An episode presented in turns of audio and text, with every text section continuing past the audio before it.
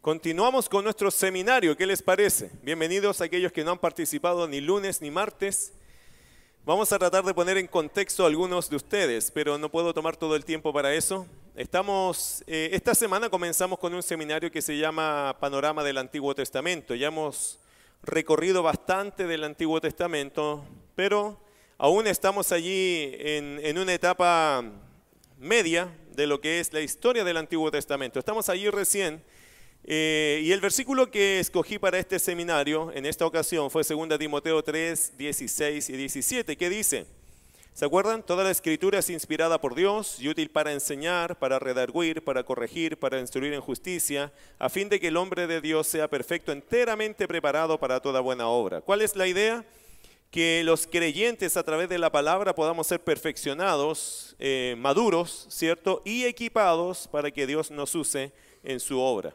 Obviamente, hermano, este pasaje es mucho más amplio que solo el hecho de hacer un seminario, pero es una gran motivación hacer un seminario con este versículo. Es decir, si Dios nos permite entender más de la palabra, más podríamos ser equipados o perfeccionados primero, llevados a la madurez.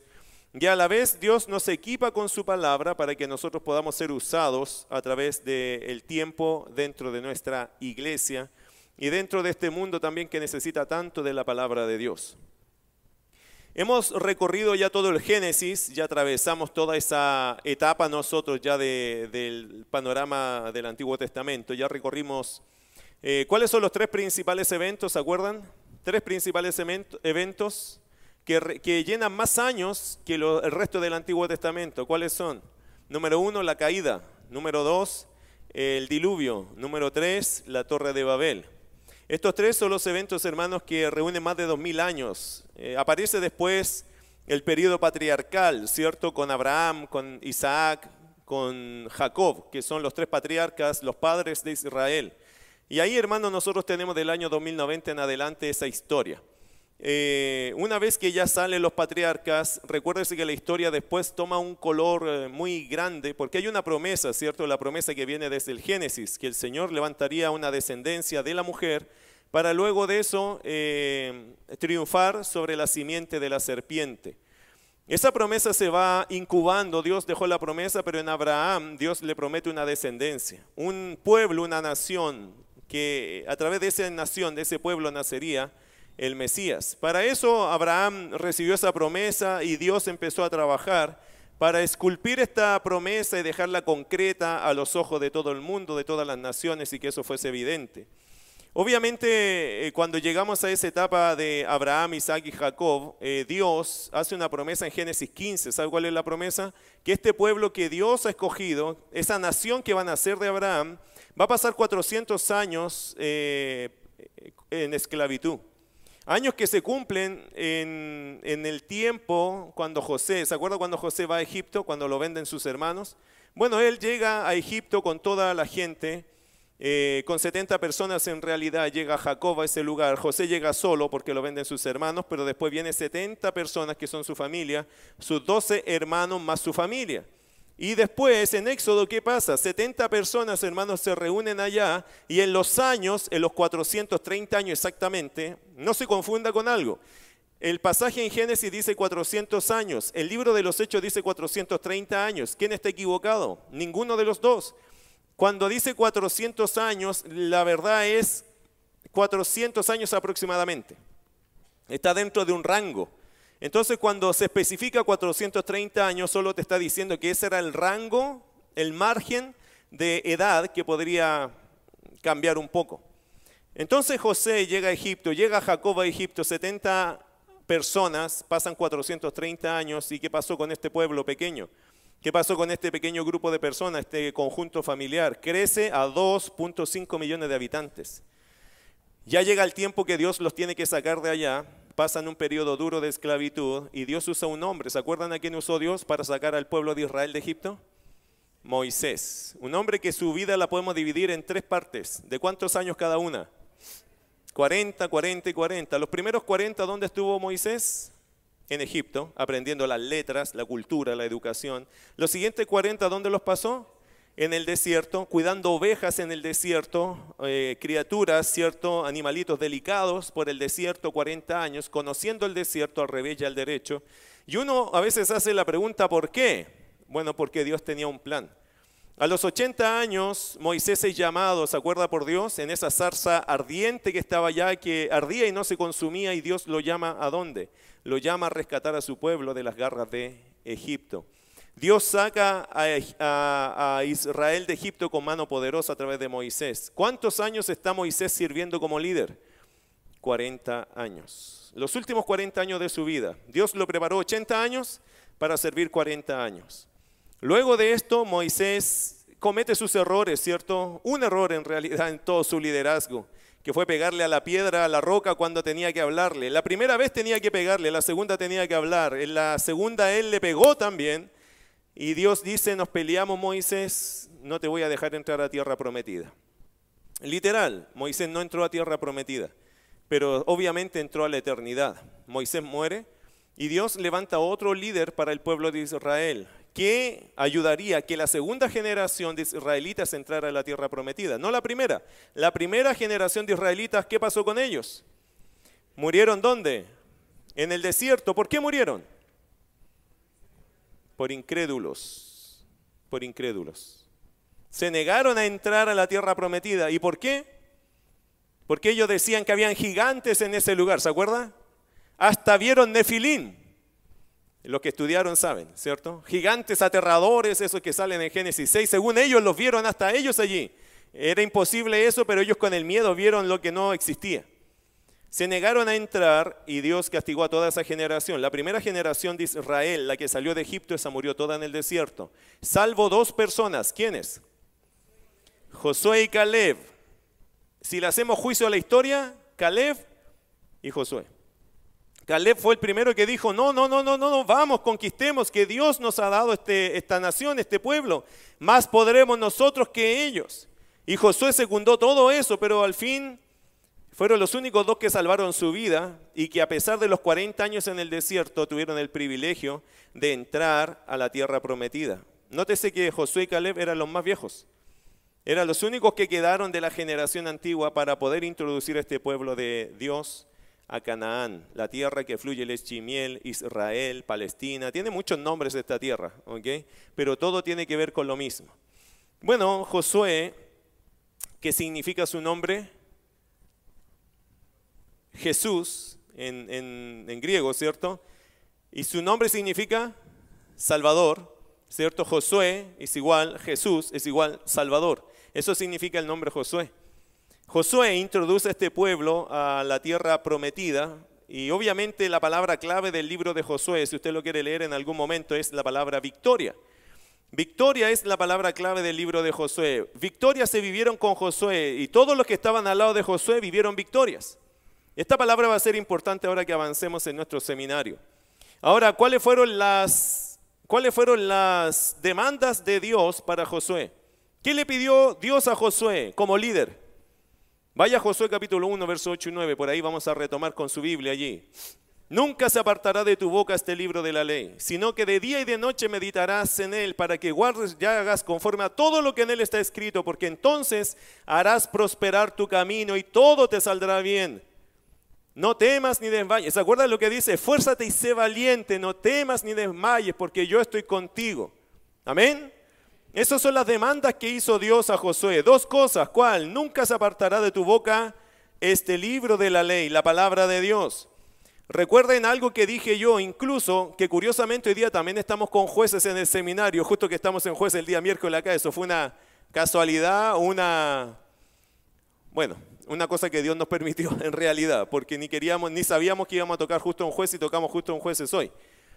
Pero una cosa que les quiero decir, hermano, o recordar, Dios con Moisés habló cara a cara, pero Dios a Josué que le dijo, nunca se apartará de tu boca este libro de la ley. Hay momentos que Dios, como no había palabra, Dios tenía que hablar cara a cara. Pero una vez que hay palabra, ¿qué quiere Dios? Que sus hijos, sus líderes, miren la palabra y recuerden la palabra y mediten en la palabra y apliquen la palabra. Por eso, mis queridos hermanos, hoy día que tenemos toda la escritura, Creo que por eso 2 Timoteo 3, 16 y 17 tiene sentido. Toda la escritura es inspirada por Dios.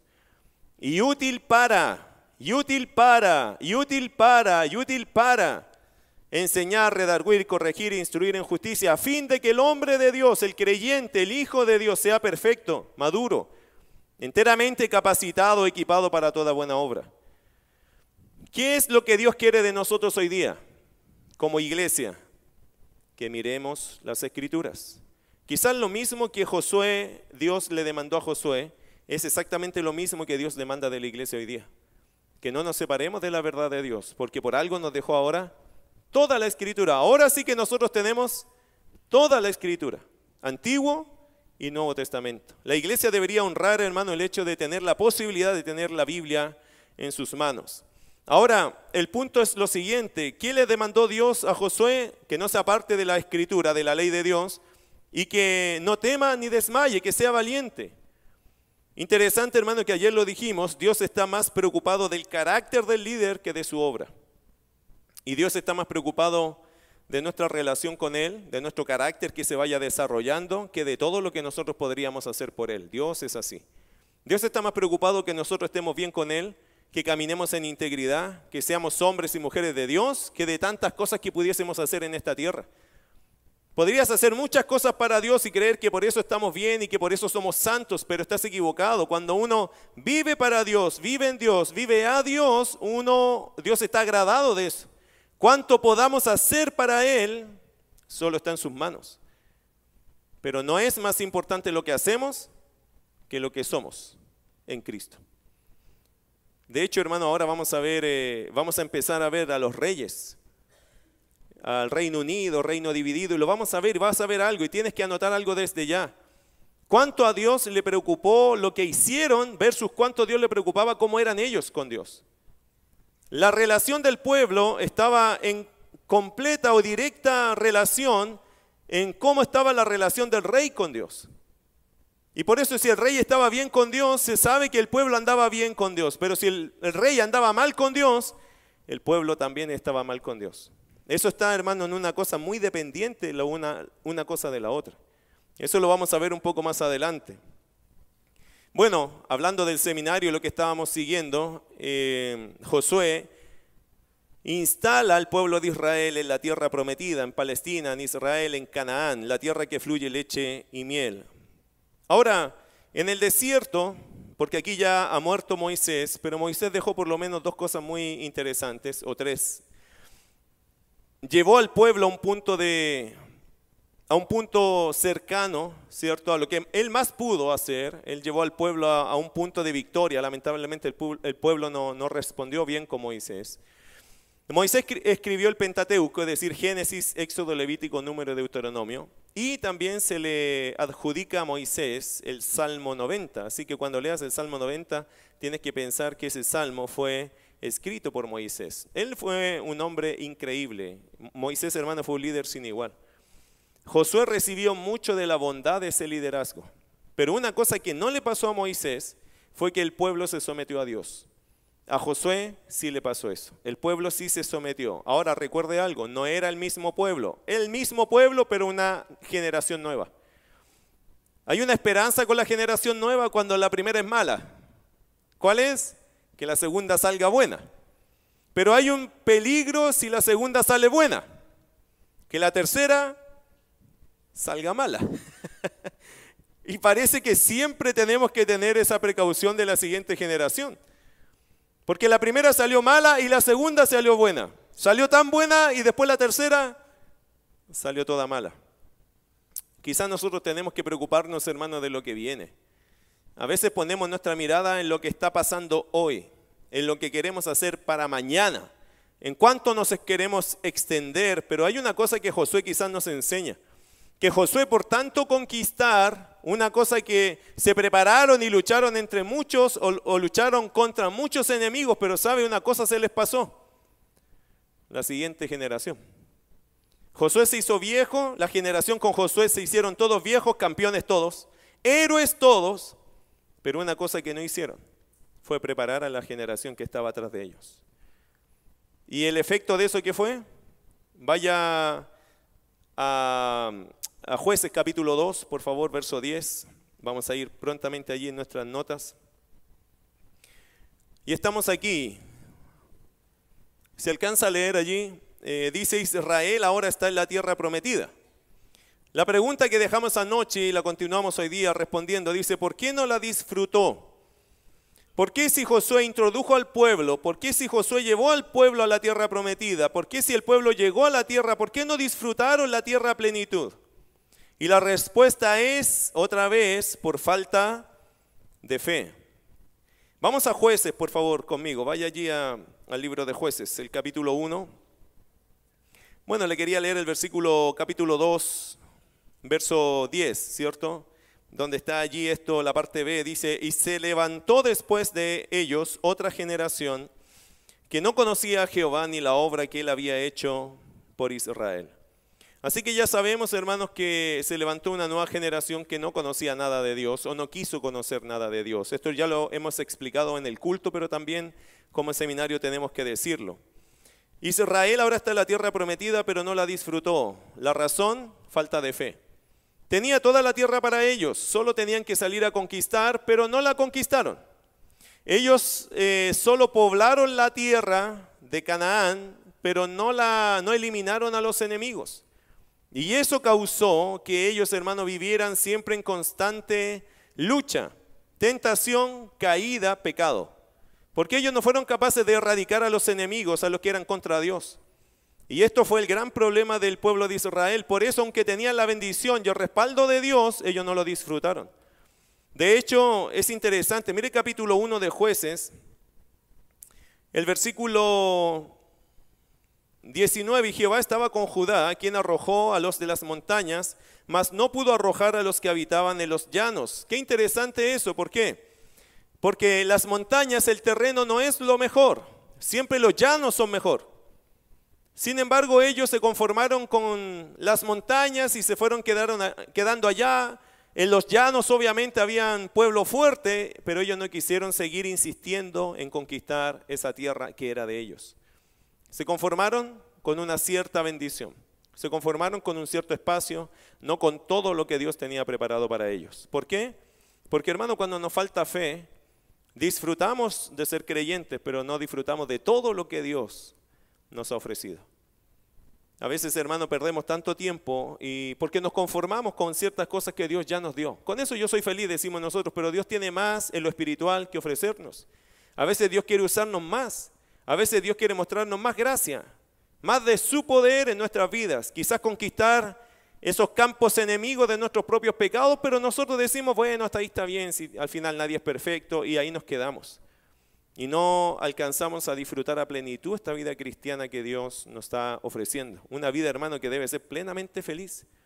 Una vida que debe estar total y absolutamente entregada al Señor. ¿Recuerda lo que dijo Pablo cuando hablaba de temas económicos, por ejemplo, de aflicción, de persecución? Pablo dijo, todo lo puedo en Cristo que me fortalece. Llegó a decir eso, o sea, él vivía en paz, en plenitud de gozo.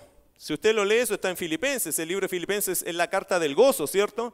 Pablo vivía en un gozo completo diciendo, mi vida está en las manos de Dios y yo descanso en Él. No tenía esa aflicción.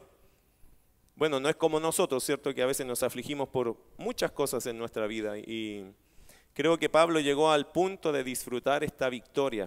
Tomarse de Cristo total y absolutamente y disfrutar la vida cristiana. Creo que los israelitas nos enseñan eso en la parte espiritual a nosotros. Ellos no disfrutaron de todo porque obviamente dejaron al enemigo y ellos vivían entre medio después de este tipo de personas, enemigas y contrarias a Dios. Bueno, avanzamos. Avanzamos un poco acá. Ahora estamos en el tiempo de los jueces. Ahora aparece el tiempo de los jueces para nosotros. Y es un tiempo muy interesante. Con Josué la palabra era victoria, ¿cierto? Pero con los jueces ya no fue igual. Con los jueces ahora estamos igual en tierra prometida, ¿cierto? Estamos allí. Y ahí está el versículo. Y se levantó una generación que no conocía a Jehová eh, ni la obra que él había hecho por Israel. Hoy día yo quisiera hablarles a ustedes de una lista de jueces, no todos los jueces pero sí de cuatro de ellos que son bastante característicos. Eh, casi siempre que se habla de los jueces, se habla de estos cuatro jueces como los jueces icónicos. Y quiero partir por uno de ellos. Vaya a jueces capítulo 4, verso 1 al 4. Débora. Quiero decirle algo del libro de los jueces, hermano. El libro de los jueces no es lo mejor, es lo peor. Eso es una cosa que del carácter del... No, es que yo quiero ofender al libro, ¿ok? El, el libro nos habla de cosas feas. Este libro no está en un orden típico, normal, lo que siempre, no está en el concepto ideal. Este es un libro modo sobrevivencia. ¿Por qué? Porque el pueblo entró a una apostasía. Se pasó de creer en Dios con la segunda generación a una tercera generación que negaba a Dios, que rechazaba a Dios, que aceptaba, lo que más aceptaba era vivir en una mezcla de las cosas de Dios con las cosas de los demonios, incluso de los ídolos paganos, y se hizo una mezcla de todo esto. Por lo tanto, el libro de los jueces está en un enredo de cosas, en un modo sobrevivencia. ¿Qué digo con eso? Que Dios tiene que usar lo que hay para cumplir su palabra. Y lo que había era lo que nos muestran los jueces. Obviamente los jueces parten bien, pero al final de la historia ya no va quedando mucho donde escoger. Por eso en el último juez, que es Sansón, uno dice, pero ¿cómo Dios puede usar, cómo Dios puede escoger, cómo Dios puede levantar un hombre como Sansón? Bueno, la respuesta siempre es la misma, hermano. El pueblo entero estaba en esa condición. Era lo que había. Había que usar a alguien para mantener a este pueblo con vida. Y esto, hermano, comienza de una degradación en degradación hasta llegar a este último juez, que ya era como, uno dice, pero ¿cómo Dios puede usar a alguien así? Lamentablemente era lo que había para usar. Pero en todo el libro de los jueces estamos hablando de una condición decadente del pueblo de Israel. ¿Y qué podemos ver en estos cuatro jueces? Quiero enseñar algunos principios que creo que se han enseñado mal. Cuando uno los escucha, uno dice, creo que algo le faltó observar del carácter del libro de los jueces. Por ejemplo, se habla de Débora. ¿Y qué es lo que hoy día se enseña en las iglesias de Débora? Ah, que se puede ser una pastora. La pastora Susana. ¿Vino la pastora Susana o no vino la pastora Susana? Y se lo he dicho a todos, hermano, mi esposa no es pastora. Mi esposa es la esposa del pastor. ¿Entiende eso? Hay, mucha gente que a veces, eh, y yo entiendo por qué se han confundido el término, porque hay muchas iglesias que a la esposa del pastor le llaman la pastora. Ahora, no creo que a la esposa del doctor la llaman doctora, ¿cierto? O a la esposa del arquitecto la llaman arquitecta.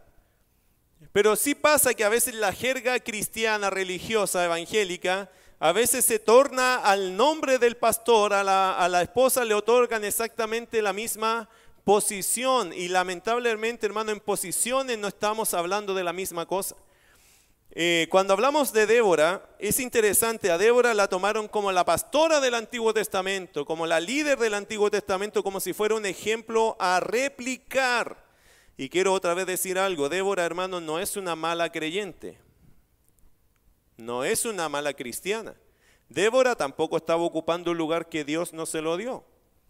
Ella estaba ocupando exactamente el lugar que Dios le dio. Lo que pasa es que no había un liderazgo de hombre que, o no habían hombres que se asumieran en ese liderazgo. Eso fue lo que pasó. En el tiempo de los jueces, hermano, cuando los hombres decidieron y el pueblo decidió enajenarse, siempre ha existido y siempre han existido personas piadosas que Dios tiene que usar para mantener al pueblo guiado en alguna forma y medida por Dios. Y en este caso estaba Débora. Débora, mira lo que era. Débora, eh, en jueces capítulo 4, para que vea cómo Débora funciona acá. De hecho, Débora, mis queridos hermanos, aunque era una juez, ella no salía a pelear. Débora era profetisa, Débora tenía un, desempeño de más espiritual que cualquier cosa. De hecho, cuando ella o se armó la pelea, ella tuvo que pedirle a Barak, ¿cierto? Débora y Barak. A Barak que fuera a pelear. ¿Y Barak qué dijo? Bueno, léalo acá. Eh, jueces capítulo 4, verso 1 en adelante, dice, voy a leer el 4 en realidad, 4.4. Gobernaba en aquel tiempo a Israel una mujer Nota que había una gobernante. Muchos dirían, ah, entonces se puede tener gobernantes. Bueno, no se olviden el contexto que estamos hablando. Débora, profetisa, mujer de Lapidot, y acostumbraba a sentarse bajo la palmera de Débora entre Ramá y Betel en el monte de Efraín, y los hijos de Israel subían a ella a juicio. Y ella envió a llamar a Barak, hijo de Abinoam, de Sedes de Neftalí, y le dijo, ¿no te ha mandado Jehová Dios de Israel diciendo, ve, junta a tu gente en el monte de Tabor y toma contigo diez mil hombres de la tribu de Neftalí y de la tribu de Zabulón, y yo atraeré hacia ti al arroyo de Sisón a Císara, capitán del ejército de Javín, con sus carros y, y su ejército, y lo entregaré en tus manos? Barak le respondió, ¿qué le respondió Barak? Si tú fueres conmigo, yo iré, pero si no fueres conmigo, tremendo líder, ¿cierto? Esto es, hermano, lo que estaba pasando en este tiempo. Este es el síntoma de los hombres de ese tiempo. Interesante me parece a mí que muchas iglesias hoy día que están llenas de hombres se esconden atrás del liderazgo de una mujer.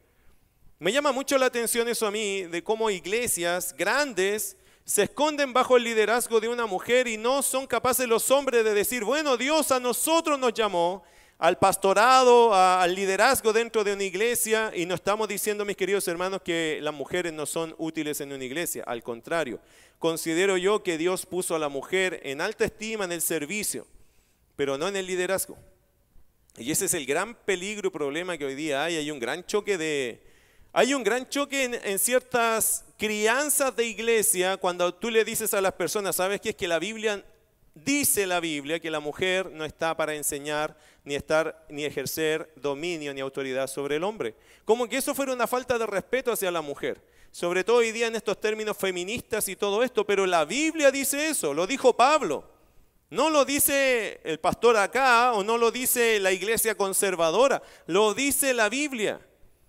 Que si bien es cierto las mujeres pueden ocupar un servicio en la iglesia y son muy útiles en la iglesia y se honra el trabajo de la mujer, no significa que tiene que tomar el liderazgo de una iglesia. Nunca en la Biblia, y aquí yo desafío a cualquiera que lea su Biblia o que ha leído su Biblia, en la Biblia no hay ninguna referencia a una pastora en el Nuevo Testamento.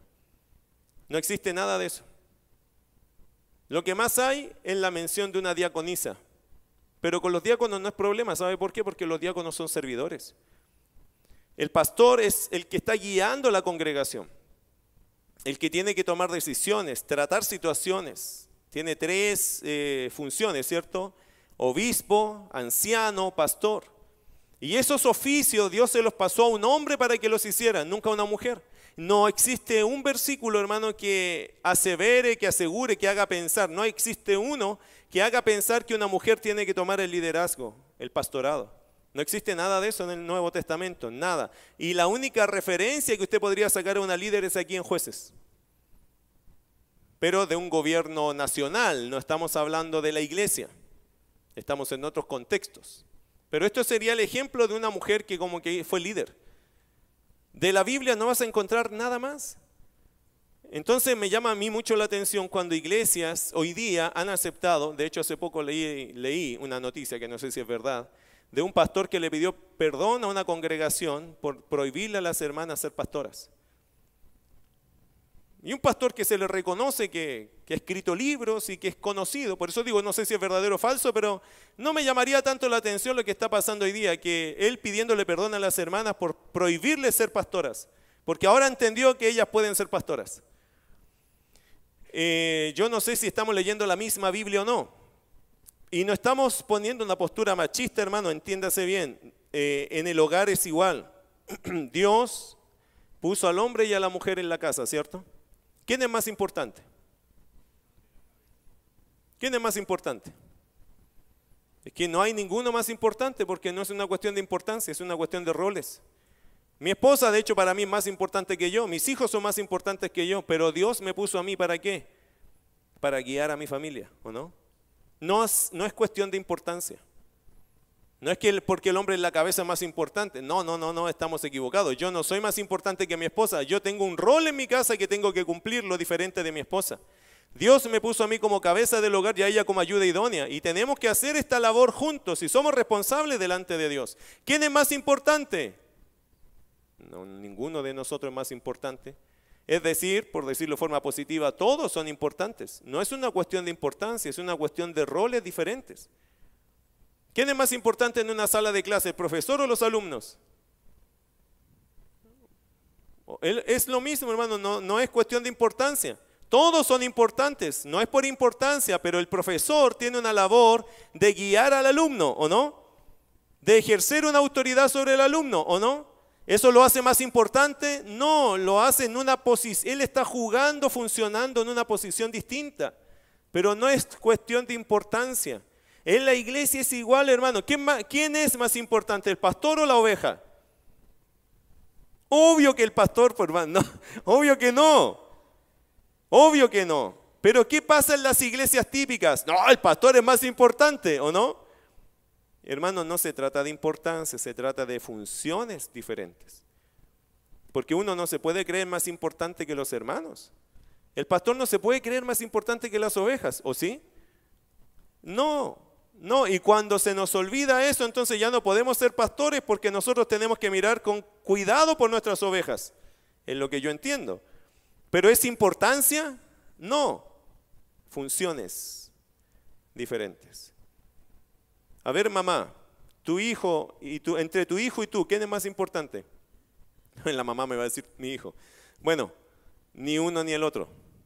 Ustedes tienen una labor distinta. ¿Lo captan? Entonces, querido hermano y queridos hermanos, mirándolo así, uno dice, ¿qué está pasando hoy día? Creo que estamos confundiendo las cosas y tomando malas decisiones por enredar los términos. No se trata de importancia, se trata de roles distintos. Mi esposa es tan valiosa y más valiosa quizás para mí que yo mismo, pero yo tengo que tomar decisiones porque Dios me dejó a cargo. No, no tengo opción. No le puedo decir a mi esposa, creo que Dios estaría más enojado con esto, con que yo le diga, ¿sabes qué decide tú todo? No me quiero meter yo. Tú eres tan inteligente, hazlo tú. Te delego mi autoridad a ti. Tú decides todo. ¿Qué te parece eso? Tú decides todo. ¿Qué te parecería a ti, hermana, esposa, que tu esposo te diga eso? No, tú decides todo. ¿Qué piensas tú? No, lo que tú digas. ¿Qué pensarías tú, hermana, de tu hombre? Lo mandaría a hablar conmigo, ¿cierto? Seguro, porque así ha pasado. Ya, pastor, póngale ahí las pilas para que ¿ah? decida él. Hermano, es que esa es la función. El hombre está para ser un guía, un líder. Dios lo ha puesto ahí, no para que seas el más importante. Es tu tarea, es tu trabajo, es tu privilegio. Y así, hermano, Dios establece órdenes y prioridades. Bueno, con Débora nos pasa un poco eso. Con Gedeón, ¿qué pasa? Gedeón, el jueces capítulo 6.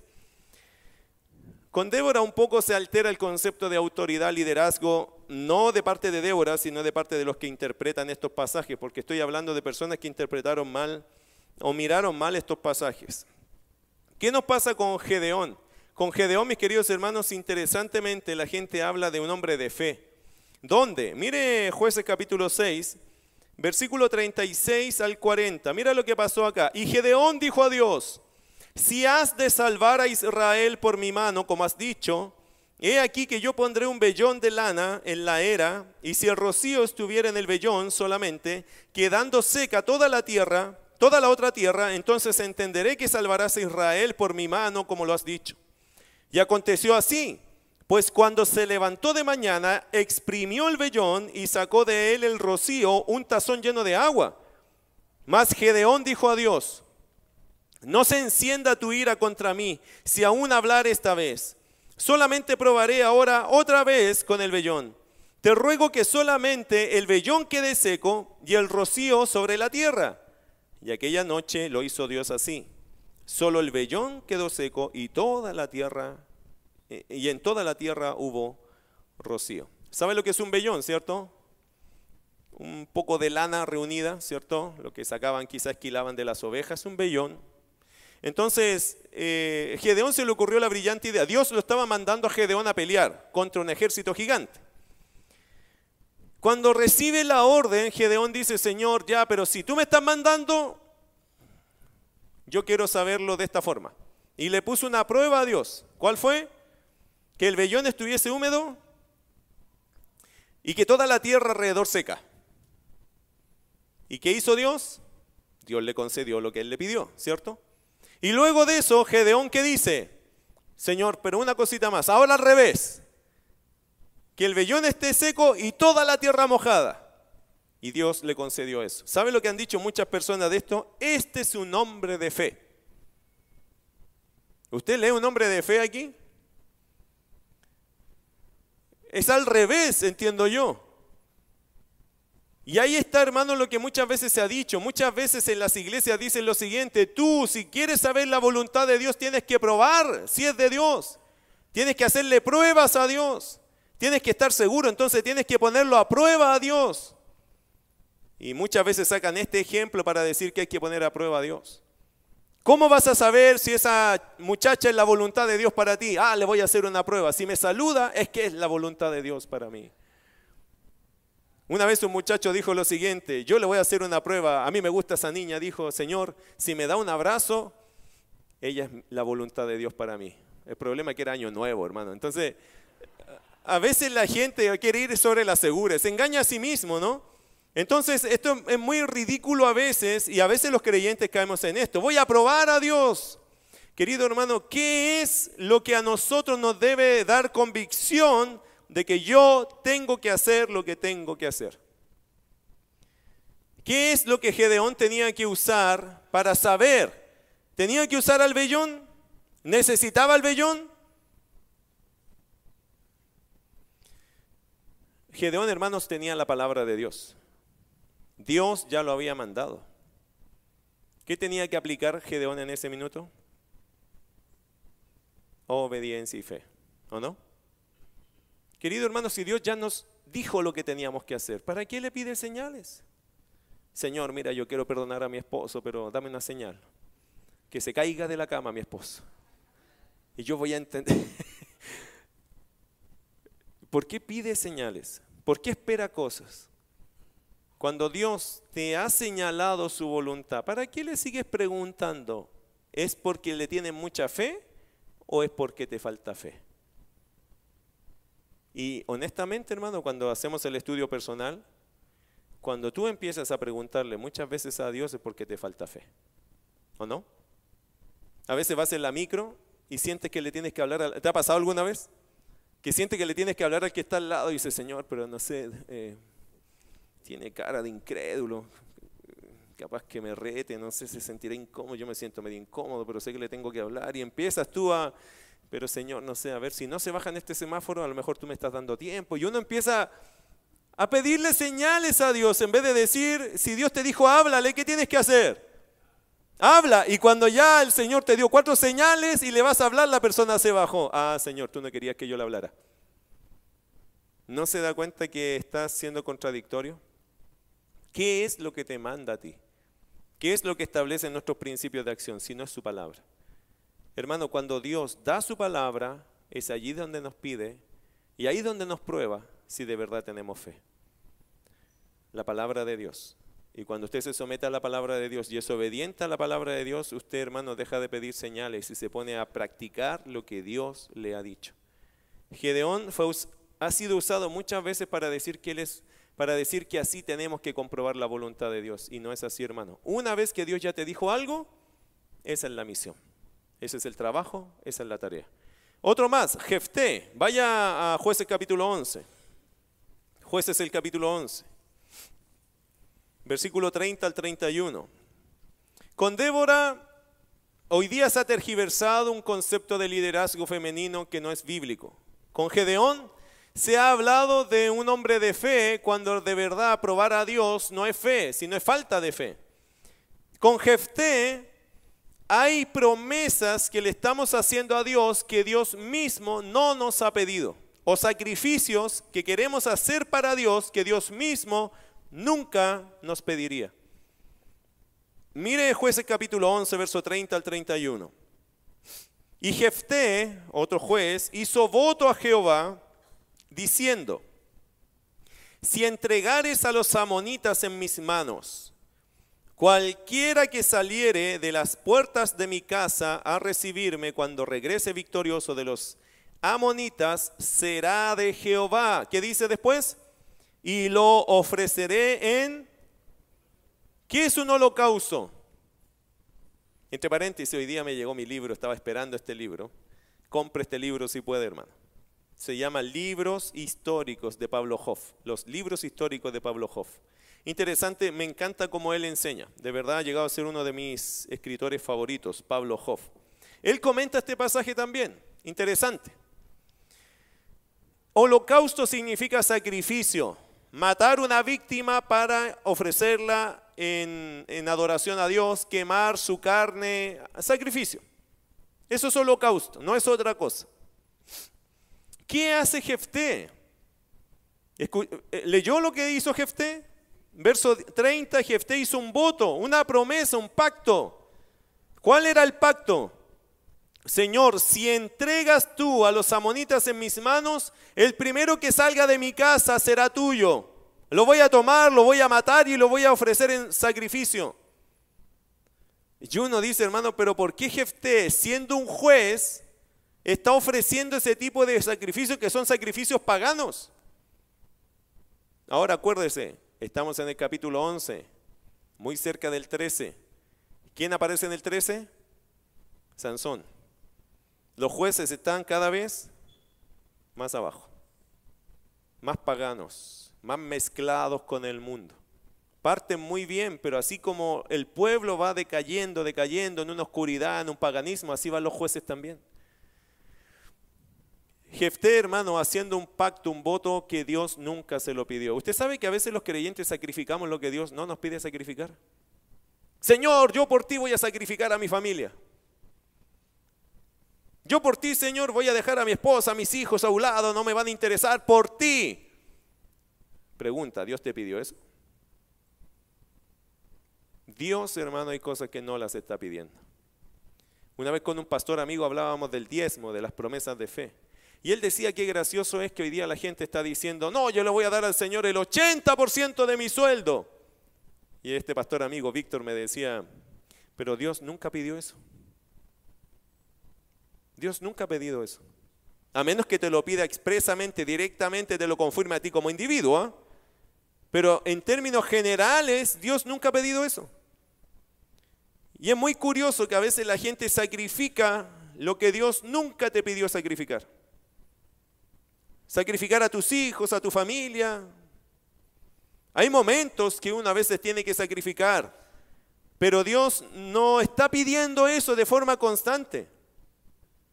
Y es interesante, hermano, que en este caso Jefté hace un voto que Dios nunca se lo pidió. ¿Cuál fue el único caso que Dios pidió un sacrificio humano? Abraham, cuando, para que sacrificara a quién? A su hijo Isaac. ¿Lo hizo? Bueno, Abraham estuvo dispuesto, pero ¿qué hizo Dios? Lo detuvo. ¿Por qué? Porque Dios no quería un sacrificio de ser humano. ¿Qué quería Dios? Probar la fe de Abraham, nada más. Y Dios detuvo a Abraham. ¿Para qué? Para no dejar, hermano, esa idea de que el hombre puede sacrificar algo, un ser humano a Dios. Para evitar eso, porque Dios conoce el corazón pagano de los hombres. De hecho, en el tiempo de los jueces se sacrificaban incluso niños a Moloch, un dios pagano. Incluso reyes sacrificaron a sus propios hijos porque ellos entendían esto. Si yo sacrifico mi primogénito, lo más importante, Dios, el dios pagano que ellos tenían, me va a bendecir por mi sacrificio. ¿Era algo que Dios pedía? No, esto estaba mezclado en la cultura pagana. Los cananeos hacían esto que Jefté hizo. Ahora, siga la historia. Tenga cuidado porque a veces, hermano, uno hace un pacto con Dios y a veces resulta que las cosas se te dan. Y te ves amarrado a algo que tú prometiste. Yo creo que Jefté hasta el final podría haber dicho, no, Señor, yo me retracto. No, no, no lo voy a hacer. Y yo creo que Dios no, hubiese, no se hubiese molestado porque no es algo que Dios exigía. Dios hay cosas que no le exige, hermano. Dios no se va a molestar porque usted no las haga, porque Dios no las exige. Dios no las está exigiendo. Pero a veces, hermanos, en las iglesias y a veces en nuestra propia mente nosotros pensamos que Dios está exigente en cosas que uno dice, Dios no me está exigiendo esto ahora. Por ejemplo, si su esposa está enferma un día domingo y usted tiene que decidir, ¿voy a la iglesia o cuido a mi esposa? ¿Qué hace usted? ¿Qué tiene que hacer? Venir a la iglesia. No, Tiene que cuidar a su esposa. Muchas veces la gente a mí me llama y dice, pastor, sabe que mi esposa está enferma y no hay quien la cuide. No hay quien la cuide. Bueno, hay alguien que la cuide. Tú, quédate y cuídala. Pero ¿cómo, cómo, es que ¿cómo no voy a ir a la iglesia? ¿Cómo le voy a fallar al Señor? Es que hermano, no le estás fallando al Señor. Estás honrando al Señor cuidando a tu esposa. Amén. A esas cosas nos referimos. Muchas iglesias, hermanos, están al revés en esto. Están al revés con esto. Muchos nos atreven a decir lo que hay que decir para darle tranquilidad a los hermanos, que hay cosas que no hay por qué, hay cosas que no son malas hacerlas en ciertas etapas de tu vida. A veces tienes que dedicarte, por ejemplo, a tus padres. Hay que cuidar a veces a los padres. No hay nadie más que los cuide, no hay nadie más que los sustente. ¿Se acuerdan lo que dijo Jesús con los fariseos cuando dice, honra a tu padre y a tu madre? ¿Se acuerda de eso? Es interesante, hermano, también allí pensar que el Señor Jesús encaró a los fariseos. ¿Por qué? Porque los fariseos le enseñaban a la gente que ellos tienen que dar el diezmo de todo a la iglesia o al templo, en ese, en ese minuto al templo. Y Jesús le dice que cuando los judíos típicos leían honra a tu padre y a tu madre, decir, honralos materialmente, ¿sabe lo que hacían los fariseos? Le enseñaban a los judíos asistentes a decir lo siguiente, es Corán me parece, o, es menester, o es necesario que todo lo que yo tengo se lo dé al templo, mamá, papá, por eso no te puedo ayudar. Y Jesús dice, así rompen ustedes ese mandamiento de honrar al papá y a la mamá. Usted sabe que a veces, hermanos, los recursos son escasos. Y tienes a tu mamá, a tu papá pasando momentos difíciles. ¿Qué vas a hacer? Lo único que tienes es lo que Dios te provee. Quizás ya no le puedo dar a la iglesia todo lo que estoy dando, pero tengo que ayudar a mi papá y a mi mamá, no hay nadie más. No hay otras situaciones, ¿qué vas a hacer? Bueno, la Biblia, hermano, aunque usted no lo crea, deja en paz que uno honra a sus padres, que los sostengas un tiempo, que los ayudes, que estés con ellos, que los honres, porque te necesitan. Ahora Dios conoce tu condición económica, tu finanzas, Dios conoce, es tu relación con Dios. A lo mejor tienes que bajar mucho de dar acá para poder dar allá por un tiempo. ¿Quién lo sabe? O a lo mejor Dios pone paz en tu corazón para darlo todo allá porque tus padres sí lo necesitan en este tiempo que están vivos. Quizás después ya se liberará y podrá seguir honrando al Señor de otra forma. Pero Jesús dice, a mí me llama la atención, dice Jesús, ¿cierto?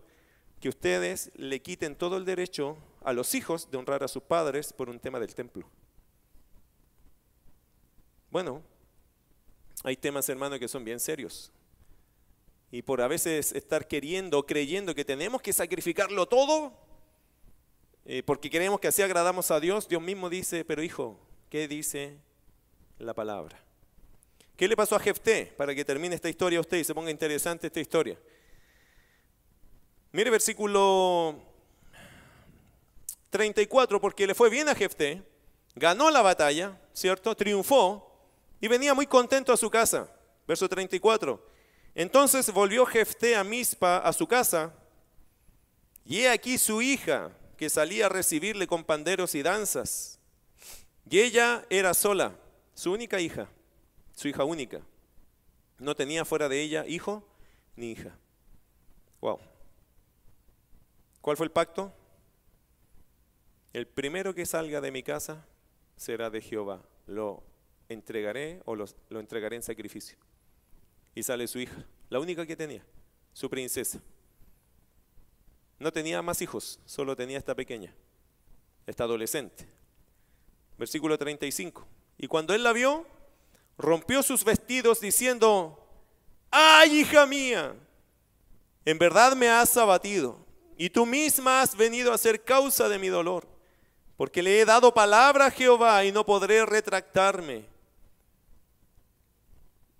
Ella entonces le respondió, Padre mío, si le has dado palabra a Jehová, haz de mí conforme a lo que prometiste, ya que Jehová ha hecho venganza en tus enemigos, los hijos de Amón. ¿Cómo amaba esta niña a su papá, o no? ¿Nota la ternura de ella, el sometimiento de ella? En estos años los hijos se sometían a los padres. Si esto hubiese pasado en el día de hoy, tu hijo pesca el teléfono y te demanda. Pero en este minuto los hijos entendían que vivían o morían por dependencia de sus padres. ¿Por qué usted cree que Abraham, Isaac ¿Por qué cree que Abraham pudo llevar a Isaac a ese lugar y amarrarlo tranquilo allá sin que se le arrancara? Porque Isaac entendía algo. Papá, aquí está la leña, el fuego. ¿Y dónde, está el holocausto? Jehová se proveerá. Isaac entre líneas entendió, bueno, si me toca, me toca. Así, el hijo sumiso al padre, sin reclamar. Y aquí que vemos, una hija, una hija sin reclamar. Se someten porque creen que los padres son autoridad para ellos, que los padres están siendo guiados por Dios. Increíble. Y esta hija se sometía creyendo que su papá estaba siendo guiado por Dios. No tenía herramientas para saber que no, porque la hija tenía el mismo paganismo en su cabeza que su papá. Entendía de Dios lo mismo que su papá, porque un hijo va a entender de Dios lo que su papá le enseñe, ¿o no? Por eso, hermanos, somos responsables si nuestros hijos algo están haciendo mal, algo entienden mal, es porque yo se lo enseñé mal. Y ahí la responsabilidad de los padres de formar a los hijos, de dejarles bien claro lo que es bueno y lo que es malo. Versículo 37, y volvió a decir a su padre, concédeme esto. Ella le pidió un favor. Déjame por dos meses que vaya y descienda por los montes y llore mi virginidad, yo y mis compañeras. Él entonces dijo, ve y la dejó por dos meses. Y ella fue con sus compañeras y lloró su virginidad por los montes. Pasados los dos meses volvió a su padre, quien hizo de ella conforme al voto que había hecho, y ella nunca conoció varón. Y se hizo costumbre en Israel que de año en año fueran las doncellas de Israel a llorar, a lamentar, a endechar, eso significa esa palabra, a la hija de Jefté Galaadita cuatro días en el año. Pregunta, ¿la mató o no la mató? Aquí se me caen algunos intérpretes, ¿ah? algunos que respeto, pero se me caen. Dicen, no, nunca la mató. Lo que pasó es que ella nunca se pudo casar. ¿Y dónde se, afirman? Versículo 39 al final, y ella nunca conoció varón. Y muchos intérpretes y muchos comentaristas, no sé si muchos, pero algunos dicen, ah, no la mató. Lo que hizo fue es que no se pudo casar. Pero ¿qué dice el verso 39, la primera parte? Pasados los dos meses volvió a su padre, quien hizo de ella conforme a qué? Al voto que había hecho. ¿Cuál era el voto? Matarla, entregarla en sacrificio. Y uno dice, pero ¿por qué no lo dice bien al final? Porque la Biblia no quiere ser eh, grotesca, fuerte, dura, quiere cuidar un poco esa impresión. Solo dice que el Jefté hizo lo que era el voto y ya sabe lo que es el voto y lo deja allí. ¿Por qué cree que después se hizo costumbre de ir a llorar a la hija de Jefté? Iban a la tumba a llorarla, a decir, pobre de esta niña, que por su sometimiento a su papá en un concepto equivocado, eh, uno sabe que es un concepto equivocado, pero en ese tiempo la gente no tenía herramientas para saber si eso era un error o no. Ahí tiene un juez. Pregunta, ¿Jefté está en el cielo o en el infierno? ¿Dónde lo mandaría usted?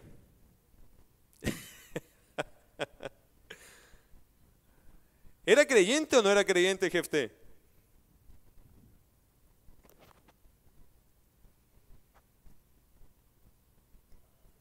Sé que no me va a responder a voz en cuello, pero ¿qué piensa? Sorpréndase cuando lea Hebreos capítulo 11, porque Jefté está en la lista de los héroes de la fe. Y lo dejo ahí. Y el último de los jueces, Sansón. Solo escogí a cuatro de doce. Hay, hay 12 ciclos de fracasos acá. Hay, hay 12 ciclos, probablemente 13 jueces por allí. Son 13 jueces, pero 12 ciclos de fracasos. ¿Sabe cuál es la frase que se repite más en este libro? ¿Cuál es la frase que se repite más en este libro? No se confunda con el propósito del libro, que es otra frase. La frase que más se repite en este libro es, los hijos de Israel volvieron a hacer lo malo ante los ojos de Jehová. Esa es la frase que se repite en este libro hasta el capítulo 13. Del capítulo 2 al capítulo 13, esa frase es constante. Después de cada juez, los hijos de Israel volvieron a hacer lo malo ante los ojos de Jehová. Y el último juez que quiero que escogí ahora es Sansón. ¿Por qué escojo a Sansón? Bueno, a Débora, mis queridos hermanos, porque hay un concepto equivocado del liderazgo hoy día mirando ese ejemplo. A, Gedeón, porque hay un concepto equivocado de lo que es vivir por fe o caminar por fe o creerle a Dios frente a pedirle pruebas. A Jefté, ¿por qué lo escojo? Bueno, porque él está haciendo pactos y votos y compromisos, sacrificios a Dios que Dios nunca se los pidió. Más de, más de alguien ha preguntado, pero ¿por qué Dios no lo evitó? Es una buena pregunta, ¿no? Pero Dios nunca fue invitado a esta conversación. Dios nunca dijo ni que sí ni que no. Dios ha guardado silencio en el libro de los jueces de una forma increíble. ¿Por qué? Bueno, porque en el libro de los jueces hay un tema recurrente, el tema principal. Cada uno hacía lo que bien le parecía. Entonces en el libro de los jueces Dios interviene en pocas situaciones y en otras Dios, no sé si Dios no intervino, la historia no nos contó. Lo que sí sabemos es que Jefté hizo lo que bien le pareció. Él le parecía que de esa forma honraba a Dios. Y yo no sé si Dios mismo le hubiese cambiado el parecer. ¿Y no te pasa lo mismo a ti? Que a veces estás haciendo algo, estás pero cerrado en algo y alguien te dice, oye, pero yo creo que eso está mal. No, démosle nomás, hagámoslo. Hay que hacerlo, hay que hacerlo. Y a veces cerramos nuestro corazón a escuchar la voluntad de Dios, aunque Dios mismo diría, no hagas eso. Bueno, y Sansón, ¿por qué lo escojo? Obviamente, hermano, por el liderazgo de Sansón, porque muchas veces Sansón es puesto como un ejemplo. Sansón era un muchacho, ¿cierto? Y tenemos hasta canciones de Sansón nosotros. Eh, Sansón no fue ningún héroe. O sea, fue un héroe, pero no en su moralidad. Fue un héroe, pero yo no lo usaría como un referente espiritual. ¿Por qué? Porque Sansón, hermano, fue un muchacho que siempre quiso hacer las cosas a su manera. Mire jueces 13, 24. Y la mujer dio a luz un hijo y le puso por nombre Sansón. Y el niño creció y Jehová lo bendijo. ¿Qué significa Sansón? Sansón En inglés, ¿cómo sonaría? San, son. ¿Qué significa en inglés Sansón? ¿Quién sabe inglés acá? Hijo del sol. Eso significa Sansón, hijo del sol. Qué raro nombre para un cristiano, como hijo del sol. Bueno, ya saben hermanos que estamos en el capítulo 13 de jueces, ya no hay mucha luz, no, hay mucho cristiandad, digamos, mucha, mucha Biblia en medio. Algunos quizás piensan que le pusieron hijo del sol como que él va a traer la luz de esperanza. Bueno, puede ser. Pero ya el nombre es medio raro. No es como los otros nombres, Dios es mi juez, Dios es Salvador, no, ahora es Sansón, hijo del sol. Ahora, este hijo del sol, hermano, ¿cómo se comportó? Si usted lo ve, y no tengo tiempo para, para todo esto, pero Sansón fue un promiscuo, un inmoral. Y terminó sus días cayendo en los brazos de una mujer llamada Dalila, que nunca lo amó. Sansón jugó con su llamado. Sansón era un nazareo, ¿se acuerda? ¿Qué significa un nazareo? La ley del nazareato, ¿cuál es? No tocar muerto, no tomar vino, o fruto de la vid, ni cortarse el pelo. Interesante que Sansón tomó vino, tocó muertos, y el pelo fue lo único que él creía que lo... Yo, creo que Sansón nunca creyó en ese voto. Aunque cuidó hasta el final el pelo, fue lo único que le quedaba del voto, porque de pureza Sansón no tenía nada. Era un líder, sí, pero era un líder, hermano, entregado a sus pasiones. Sansón no era un buen referente para, para liderar porque era un referente de inmoralidad. Y por eso, hermano, creo que Sansón luce por sus fracasos espirituales y morales. Sin embargo, Dios igual lo usó. Y por eso quería decir algo de Sansón, mis queridos hermanos. Dios puede usar a cualquier persona, pero eso no significa que esa persona está bien con Dios. ¿Lo entiende, ¿lo entiende eso? Los púlpitos se pueden llenar de gente que uno dice, oye, pero qué increíble esa palabra. Sí, pero esa persona y su conducta moral es terrible. Sin embargo, uno los ve en un púlpito y tienen gracia. Gracia, potencial, capacidad, no dice nada con respecto a vida cristiana. No te dice nada. Por eso a veces, hermanos, es una gran decepción en los púlpitos de hoy. Porque mucha gente, mucha gente, muchos líderes de hoy, lo que tienen es oratoria, capacidad, gracia, pero la vida moral de ellos no los acompaña de ninguna forma. No tienen consecuencia con respecto a lo que dicen, con lo que hacen. Y uno dice, pero ¿cómo Dios los puede usar? ¿Y no será que es lo que hay en ese minuto? ¿No será que eso es lo único que queda para poder guiar al pueblo en su palabra? Es interesante que Sansón, hermano, era lo que quedaba. Y era un hombre que a veces Dios, el Espíritu de Dios venía a él y mataba a filisteos, mataba. De hecho, hermano, vaya al capítulo 16, me parece que está allí. En el versículo 30, y dijo Sansón, muera yo con los filisteos.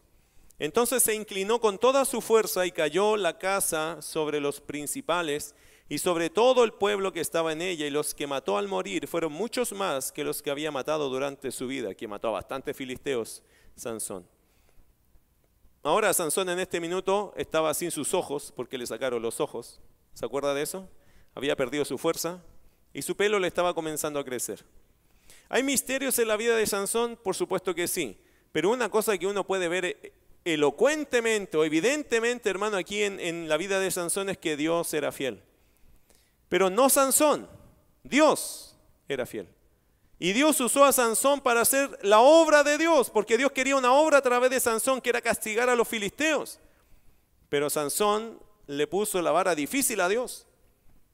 Porque hermano, con su forma de vivir tan descarriada, tan lejos de Dios, igual Dios tenía que usar a alguien para cumplir su palabra. Eso, ¿quién nos tiene que enseñar a nosotros? Que no porque alguien hace algo bueno y no porque algo se ve como, wow, increíble, eh, eso es todo lo que a Dios le importa. Hay cosas, hermanos, eh, en el carácter de las personas que son mucho más eh, válidas para Dios. Sin embargo, la historia nos dice que a veces Dios va a usar a personas que uno mismo diría, no. Pero Dios dice, es lo que tengo y lo tengo que usar. Para cumplir su palabra, Dios a veces tiene que usar a personas que uno diría, pero ¿cómo lo puede usar? Bueno, porque Él es Dios. Ahora, el término de esas personas siempre será malo. Ese es el asunto. El término de esas personas siempre será malo. El de Sansón fue terminar. Su último acto heroico, ¿cuál fue? Morir. Entonces, es ahí donde uno aprende, dice, bueno, quizás Dios te quiere usar, pero si uno sigue jugando con sus pecados, si uno sigue jugando con sus maldades, un día Dios va a usarte por última vez y esto se va a acabar. Bueno, mañana seguimos con el seminario. ¿Qué les parece? Vamos a orar al Señor y terminamos ahí. Gracias por estar hoy día, no en el seminario, en la iglesia, ¿cierto? Pero también avanzando este seminario que mañana vamos a seguir eh, creciendo en él. Estamos atravesando la historia del Antiguo Testamento y espero que esto te, te motive a seguir escuchando el seminario. Vamos a estar así hasta el día viernes y hasta aquí llegamos hoy día con respecto al panorama del Antiguo Testamento. ¿Aprendiste algo, hermano? Ora con eso al Señor en tu corazón. Querido Dios, hoy día, Señor, dejamos hasta aquí esta historia, estas historias. El libro de jueces, Señor, es sumamente apasionante. Hay muchas verdades y principios que tenemos que aprender. Yo, Señor, ni siquiera los sé todos. Yo solamente rescato algunas cosas que me parece que son buenas puntualizar, Señor, dentro de una congregación. A veces se dice que estos libros antiguos no tienen algo que enseñarnos y aquí nosotros vemos todo lo contrario.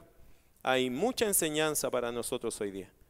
No sé, Señor, en cuántos de estos aspectos nosotros tenemos que cambiar y mejorar. Una cosa sí sé, que tu palabra debemos tenerla, Señor, muy aferrada en nuestro corazón. Ayúdanos, Señor, a entender temas de liderazgo, temas de caminar por fe tema, Señor, de los pactos y sacrificios correctos. Ayúdanos, Señor, a entender también cómo debe ser nuestra conducta delante de tus ojos. Querido Dios, gracias, porque el tiempo de los jueces, aunque dice muchas cosas terribles, son grandes lecciones para nosotros. Señor, somos responsables, más que ellos, de caminar correctamente, puesto que nosotros tenemos toda tu palabra y tenemos al Espíritu de Dios en nuestras vidas. Señor, ayúdanos a honrarte como iglesia. Y gracias por darnos este tiempo de seminario. En el nombre de Jesús.